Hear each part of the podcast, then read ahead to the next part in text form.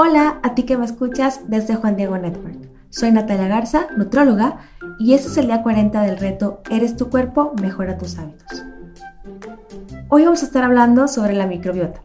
El revestimiento del intestino y las superficies del cuerpo están cubiertos por microorganismos, principalmente por bacterias. Estos microorganismos son un microecosistema que conocemos como microbiota.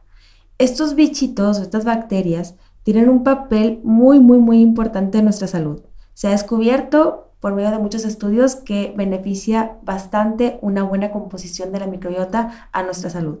Pueden ayudarnos a fortalecer el sistema inmunológico, a prevenir enfermedades y ayudar a mantener un buen estado de ánimo y puede influir mucho en nuestro comportamiento.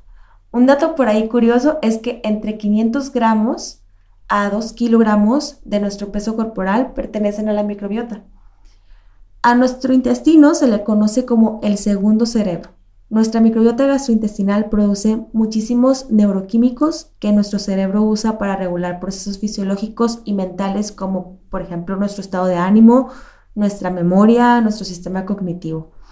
En nuestra microbiota intestinal se produce cerca del 95% de la serotonina, un neurotransmisor que influye en nuestro estado de ánimo y en nuestra actividad gastrointestinal. Por eso es que es tan importante cuidar nuestra salud intestinal. Es más importante de lo que probablemente habíamos pensado. Una mala composición de la microbiota intestinal puede ser el causante de la depresión. ¿Qué puede dañar nuestra microbiota intestinal? Muchas cosas la pueden dañar. Entre ellas, una mala alimentación con alimentos ultraprocesados. Y también que esta, que esta alimentación sea baja en alimentos de origen vegetal y que por ende sea baja en fibra. Algunos medicamentos también la pueden dañar, por ejemplo los antibióticos y los bloqueadores de bomba de protones. Estos últimos son los que se utilizan para reducir la acidez estomacal cuando tenemos gastritis.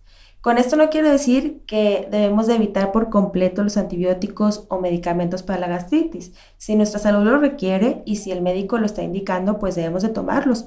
Pero es importante restaurar la microbiota con probióticos. ¿Cómo podemos mantener una buena composición de la microbiota? Pues alimentándola con prebióticos y añadiendo bacterias a este microecosistema con probióticos. Vamos a escuchar qué significa esto de prebióticos y probióticos, porque se parece mucho a la palabra, ¿no?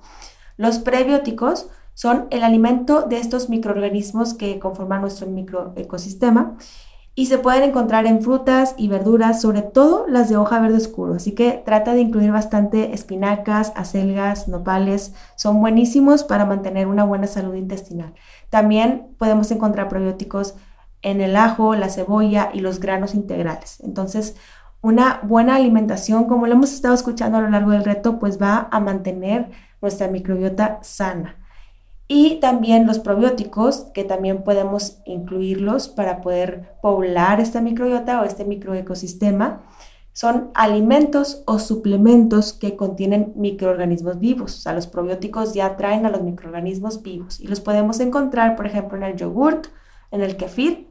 Estos son alimentos fermentados.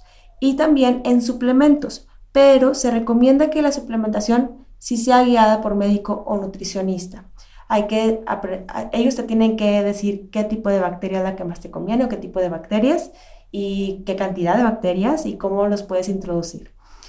Distintos microbios prosperan con distintos alimentos, por eso es muy bueno que estemos variando nuestra alimentación, que no siempre estemos comiendo las mismas frutas y las mismas verduras todos los días, hay que estarle variando. Entonces, bueno, pues para nuestro reto de hoy vamos a tratar de cuidar nuestra microbiota intestinal con una buena alimentación que sea variada, rica en frutas y verduras. Y si tienes alguna enfermedad metabólica, gastrointestinal o depresión, considera asesorarte con tu médico o nutricionista para la suplementación con probióticos. Y nos vemos mañana para el siguiente reto. Que Dios te bendiga.